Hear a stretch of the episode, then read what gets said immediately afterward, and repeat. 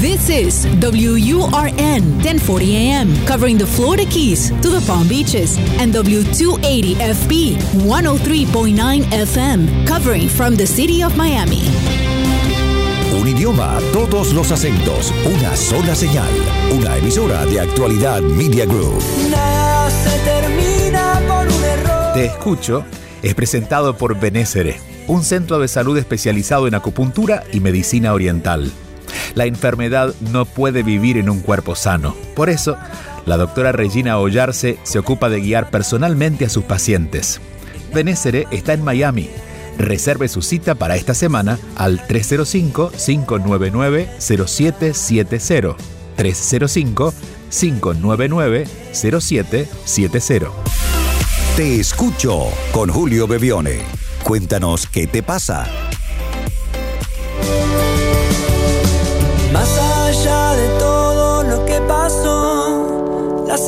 Hola a todos, bienvenidos. Otro fin de semana cada siete días aquí estamos y estamos muy contentos de poder compartir Te Escucho.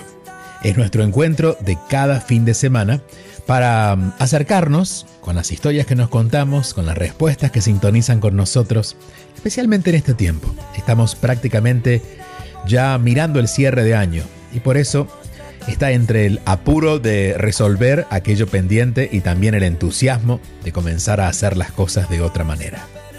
Bienvenidos. Aquí estamos. Aquí estoy. Te escucho. Un programa para aprender, para saber enfrentar cada situación y seguir adelante. Buenas tardes, Julio. Eh, tengo 10 años de casada y un hijo en común de 4 años de edad. Hace 3 años emigramos y bueno, estamos en un nuevo país donde en el que no tengo mi familia conmigo y por el contrario mi esposo sí tiene la suya. En este tiempo que llevo de casada eh, he experimentado la sensación que entre mi esposo y yo no hay complicidad.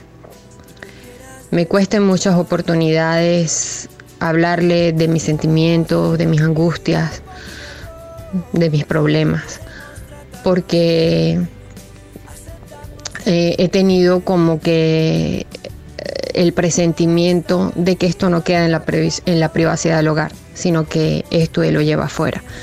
Era solamente un presentimiento, no tenía cómo confirmarlo.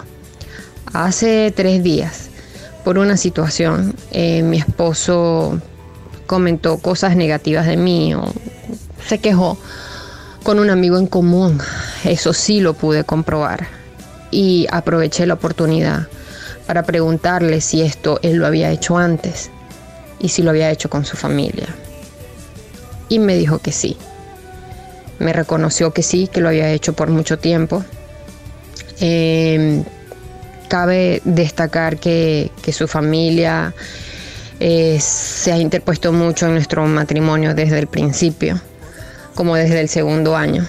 Em, y le han incluso sugerido que se divorcie de mí. Eh, eso pasó hace mucho tiempo. Eh, pero bueno, este, eso me enteré después, pero, pero es con estas personas con las que él se ha desahogado negativamente de mí, sobre mí. Eh, esto es algo que me rompió muchísimo por dentro, es algo que, que no sé cómo unir las partes. Sé que no es una infidelidad ni una agresión física, situaciones con las que yo no no negociaría, eh, son cosas con las que yo mm, no pudiera tolerar y, daría un paso adelante. Eh, sin embargo, siento que esto igualmente me rompió. Eh, porque más allá de, de que esto haya estado ocurriendo, veo como la raíz de todo este asunto y es que por fin logro tener una respuesta a esa sensación que yo venía teniendo de no complicidad, de no, de, no poder de verdad tener un, aunque estoy casada y tengo un esposo, no tener un compañero con el, con el que compartir las cosas que nos angustian eh, o incluso las cosas que me dan mucha felicidad. no, no me sentía en confianza de, hablar, de hablarlo plenamente con él por, esa, por ese temor a que eso saliera allá afuera. Entonces todo esto me da respuesta a todo esto que venía yo sintiendo desde hace mucho tiempo. Me siento muy mal, me siento en el aire. Eh, no he hablado esto con nadie más que con Dios. Y ahorita dejando mi mensaje acá, ahorita estoy nublada. Quiero aterrizar mis sentimientos y tomar la mejor decisión para este momento de mi vida. Muchas gracias por confiarnos y, bueno, por abrir tu corazón cuando no lo habías hecho tampoco con personas tan cercanas, ¿verdad? Así que gracias por eso. Bueno, vamos a empezar a, a abrir este espacio interno que está un poco está un poco enredado. En principio es natural esto de sentir que no hay complicidad con alguien que amas cuando, bueno, cuando se siente de alguna manera esta sensación de traición, ¿no? Porque está está llevando parte de lo íntimo a espacios donde lo íntimo no corresponde, que son los espacios familiares. Sí, yo te diría que hay una cierta similitud con la infidelidad, con la agresividad, porque eso de alguna manera es lo que sientes. Claro, no tiene que ver con agresividad física ni con la infidelidad hacia otra persona, pero sí con esto de compartir espacios íntimos donde naturalmente la, la bueno, el criterio de uso sería solamente para ustedes dos, ¿no? Es algo que no ni siquiera corresponde a la familia, sino a la pareja. Entiendo que lo que te explica tu marido eh, también es, es algo comprensible, más no justificable, pero comprensible. Él todavía no terminó de irse de la familia y está contigo. Es decir, no puede estar contigo ni puede estar con la familia, por lo cual crea ruido en los dos. La familia lo sigue viendo como el hijo que quisieran tener para siempre porque sienten que tú lo llevaste de ese espacio familiar. Eh, imagino que debe ser una familia un tanto conservadora y por seguro controladora. Y también imagino que en tu deseo y con toda razón está el poder, bueno, el poder crear un espacio donde le pertenezca a ustedes dos y solo a ustedes dos, ese que tú llamas un espacio de complicidad. Lo que tu esposo debería hacer en todo caso es obedecerle a la familia y divorciarse, pero divorciarse de la familia, no de ti. Hay una, un final que no ha concluido todavía, no ha ocurrido todavía, y es que cuando un hijo se transforma en esposo, sigue siendo hijo, pero antes es esposo. Eh, a veces estos roles cuando se superponen lo que crean es un, un ruido en las relaciones y lo que hacen, finalmente, si no ordenamos, es crear este gran caos entre todos, incluyéndose a él mismo, porque él debe ser el que peor lo está pasando. Yo creo que debes tener una conversación clara, no para pedirle explicaciones, no para pedirle...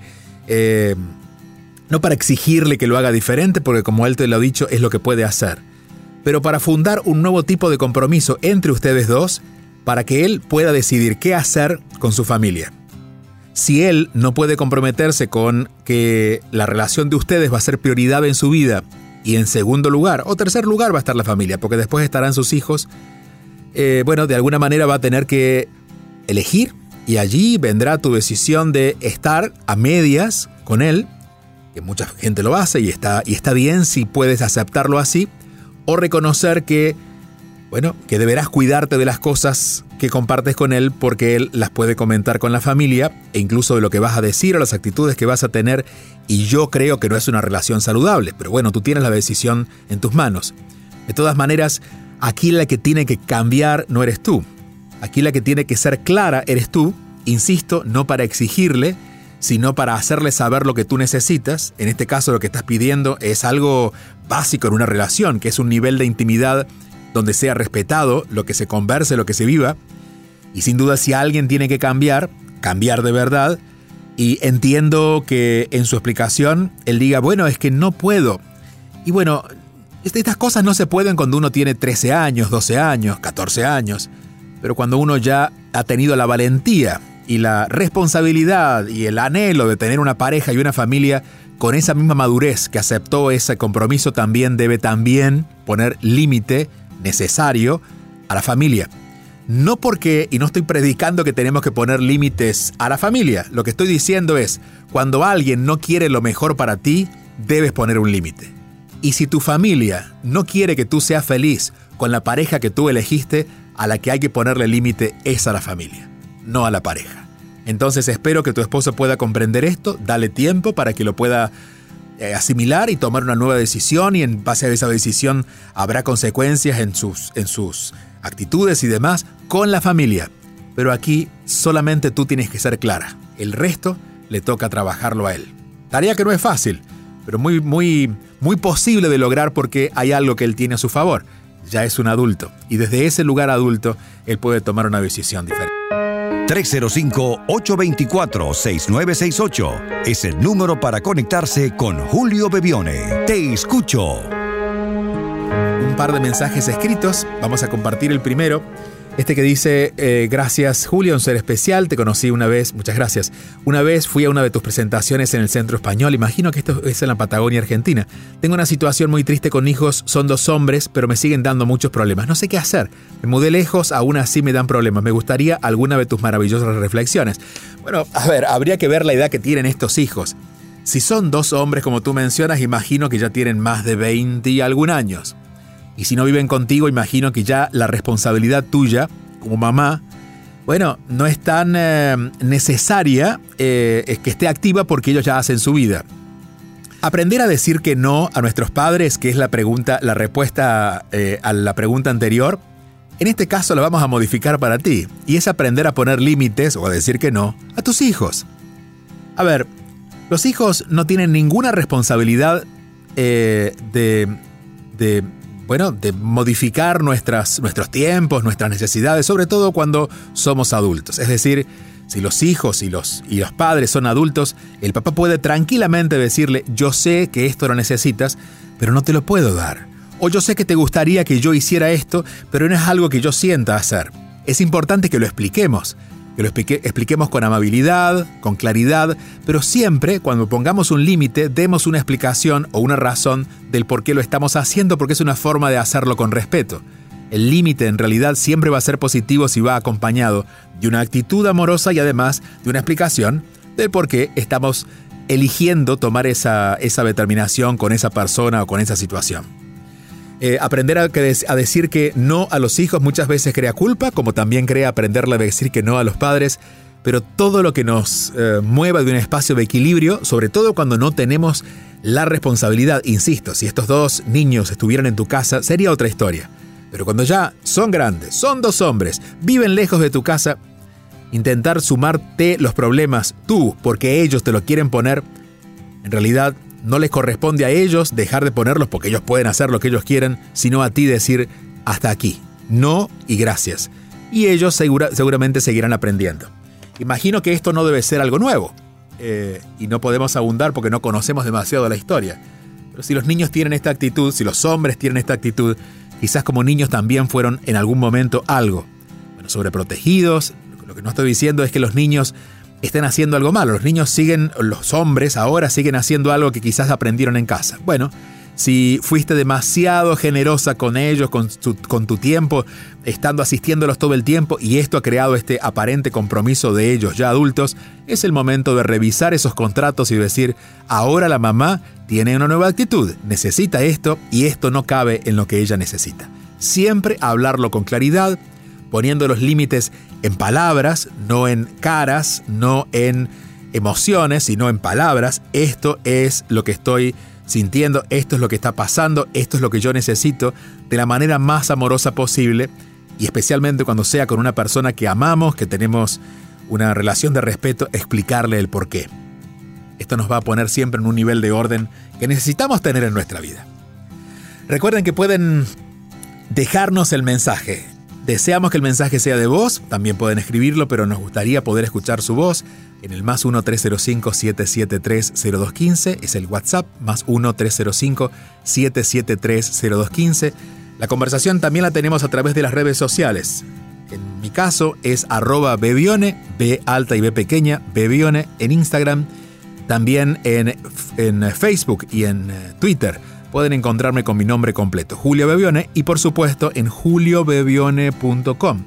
Allí pueden encontrar la, la programación, por ejemplo, de nuestros próximos eventos y si están por Miami, sugerirles que estén atentos porque en el mes de septiembre tendremos tres encuentros gratuitos en, en bibliotecas públicas y en algunas librerías de Miami. Estaremos en la Biblioteca Pública de Hialeah, estaremos también en el Barnes Noble de Kendall y estaremos en Books and Books de Coral Gable. Tres días seguidos para que nos juntemos y podamos conocernos, abrazarnos, conversar y seguir creciendo juntos. Hasta allá se los estaré recordando, pero si quieren y tienen curiosidad por saber esas fechas, pueden encontrarlas en juliobebione.com. Aquí estamos, aquí te escucho. Vamos al próximo mensaje, en este caso también es un mensaje que han dejado en el WhatsApp, pero en forma escrita. Dice, hola Julio, buenos días. Gracias por darnos este espacio. Mi nombre, gracias a ti. Mi nombre es Silvana y mi hija de 12 años está pasando por una crisis heavy, dice, él, dice el texto. No quiere estudiar, tampoco ir al colegio. Eh, se encuentra, ella se encuentra ella misma tonta, fea y gorda, se ve apagada y sin energías. Yo sé que ella es mi maestra y mi espejo, pero a veces no logro conectar con eso que me está mostrando a mí cómo ayudarla y cómo ayudarme, gracias. Otra pregunta dice, si ella sana, yo sano, al igual tiene que vivir su proceso interno.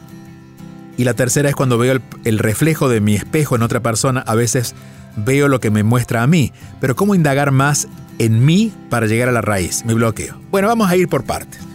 En principio, eh, y no podemos analizar a tu hija porque de verdad al no conocerla no sabemos exactamente qué le está pasando.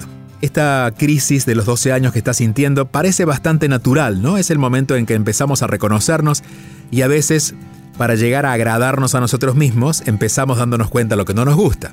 Y a veces por eso en la adolescencia tenemos esta polaridad de opiniones, ¿no? Donde un día nos sentimos maravillosos y al día siguiente nos sentimos tontos, feos y gordos, tal como expresas tú, como expresas en cuanto a lo que siente tu hija. Eh, ¿cuál, es el, ¿Cuál es la dificultad aquí?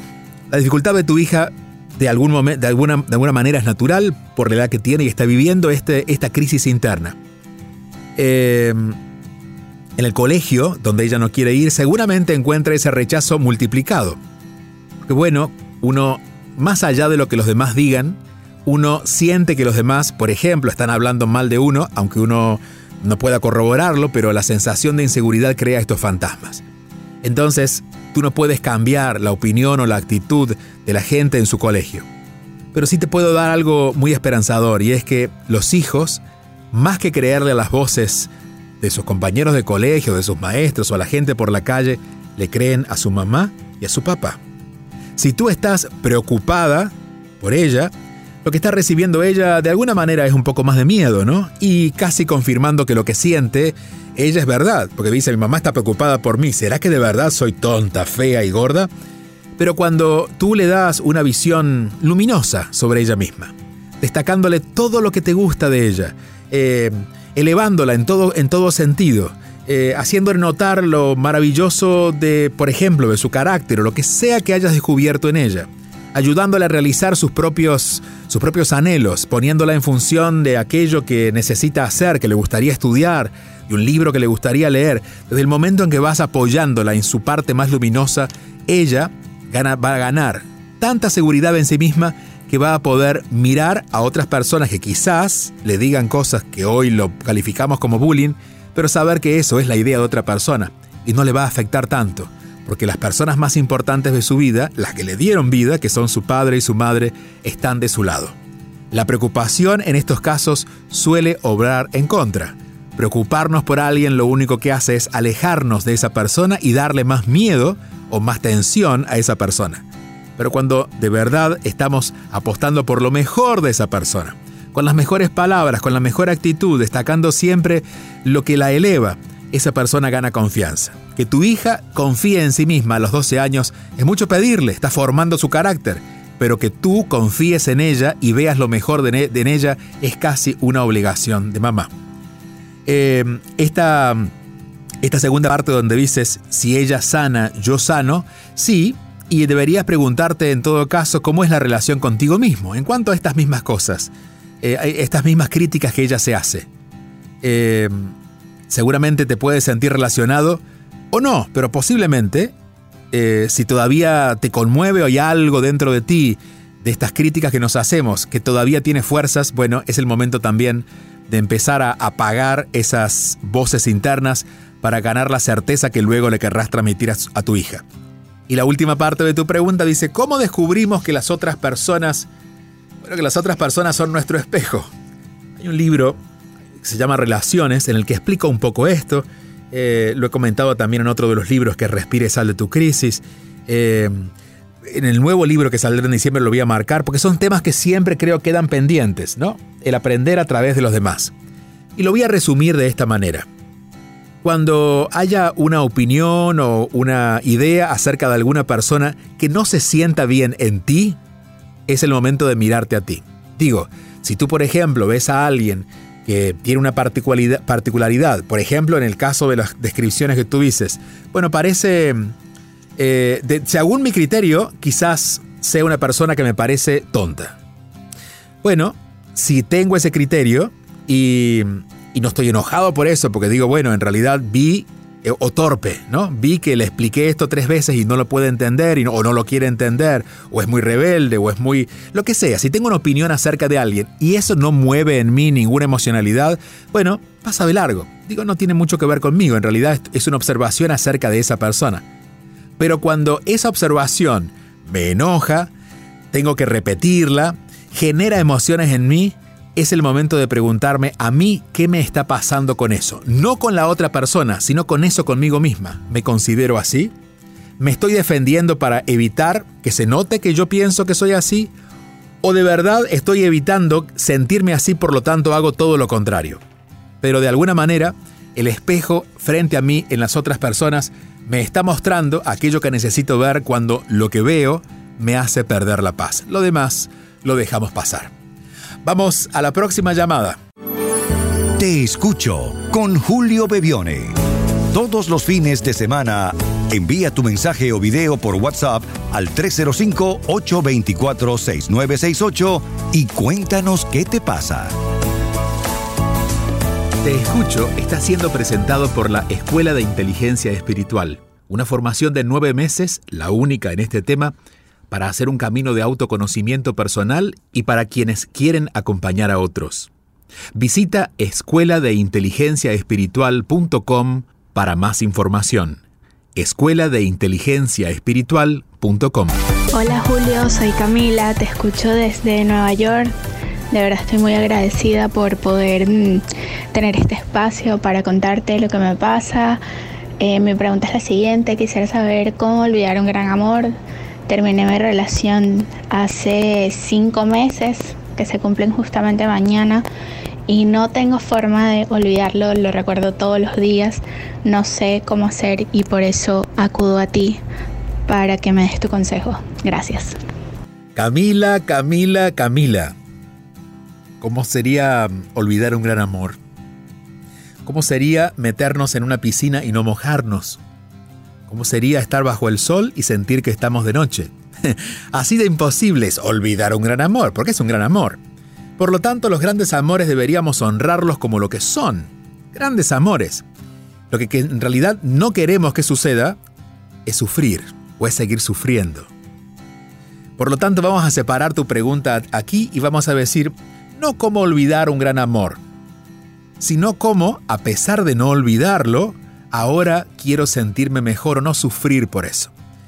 Y allí sí viene una etapa donde, bueno, se, se marca con unas palabras que se llama duelo, ¿no? El duelo es como esa etapa donde vamos dándonos el tiempo para ir dejando caer lo que se o termina que se termina de caer lo que se cayó y empecemos a armar lo que queremos construir. Es esa transición entre lo que fue y lo que viene, lo que pasó y lo que va a pasar. Esa transición suele ser dolorosa o muy dolorosa si nosotros nos resistimos.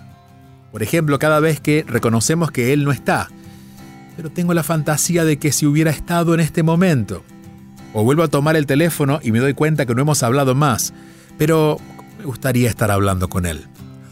O reviso y digo, no, no me gustaría estar hablando con Él, pero cómo me hubiera gustado que en aquel momento Él me hubiera respondido porque cada vez que vuelvo hacia atrás y estoy de alguna manera dándole vueltas a esa historia que ya no está presente en mi vida, es una forma de resistirla y esa resistencia es lo que causa dolor.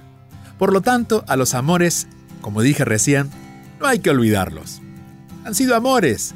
Lo que hay que hacer es honrarlos, honrarlos y dejarlos donde van. En este caso, a esta persona, la persona, tu ex, debería quedar en un espacio de tu vida, de hecho, en tu calendario, en el mismo espacio donde vivieron las mejores experiencias, reconociendo que eso ocurrió, que eso tuvo sus grandes momentos, y que honrar esos grandes momentos te va a dar la fuerza para seguir mirando hacia adelante y saber que hoy eres una mujer más clara, más aprendida, más íntegra, más, mucho más por haber vivido esta experiencia, pero que estás dispuesta ahora a vivir otras nuevas experiencias, para que ese amor quede en lugar de un gran amor y no de un gran dolor, es lo que en este momento seguramente estás viviendo. Nos pega a todos. ¿Cuántos quisiéramos poder olvidarlo todo? En realidad lo que queremos es no volver a sentir eso que estamos sintiendo en este momento. Por lo tanto, cambiar ese deseo irrefrenable por olvidar a un deseo todavía un poco dudoso de honrarlo es lo que nos va a ir abriendo la brecha a cerrar esa etapa y abrirnos a otra nueva. Idea de un final siempre concluye cuando llega un nuevo comienzo y estamos tan felices con lo que está llegando que ya no tenemos el deseo de mirar atrás. Pero mientras tanto hay que caminar esa transición. Gracias Camila por llamarnos. Un saludo, un abrazo a toda la gente que en Nueva York nos escucha. Eh, y a todos los que nos estén escuchando en este momento, recordarles que tenemos el teléfono en WhatsApp disponible siempre. Escríbenos tu mensaje y conéctate al 305-824-6968. Te escucho con Julio Bebione. 305-824-6968. Aquí regresaremos la próxima semana en Actualidad Radio, pero estamos todo el tiempo disponibles en los podcasts de actualidadradio.com. Hasta la próxima semana.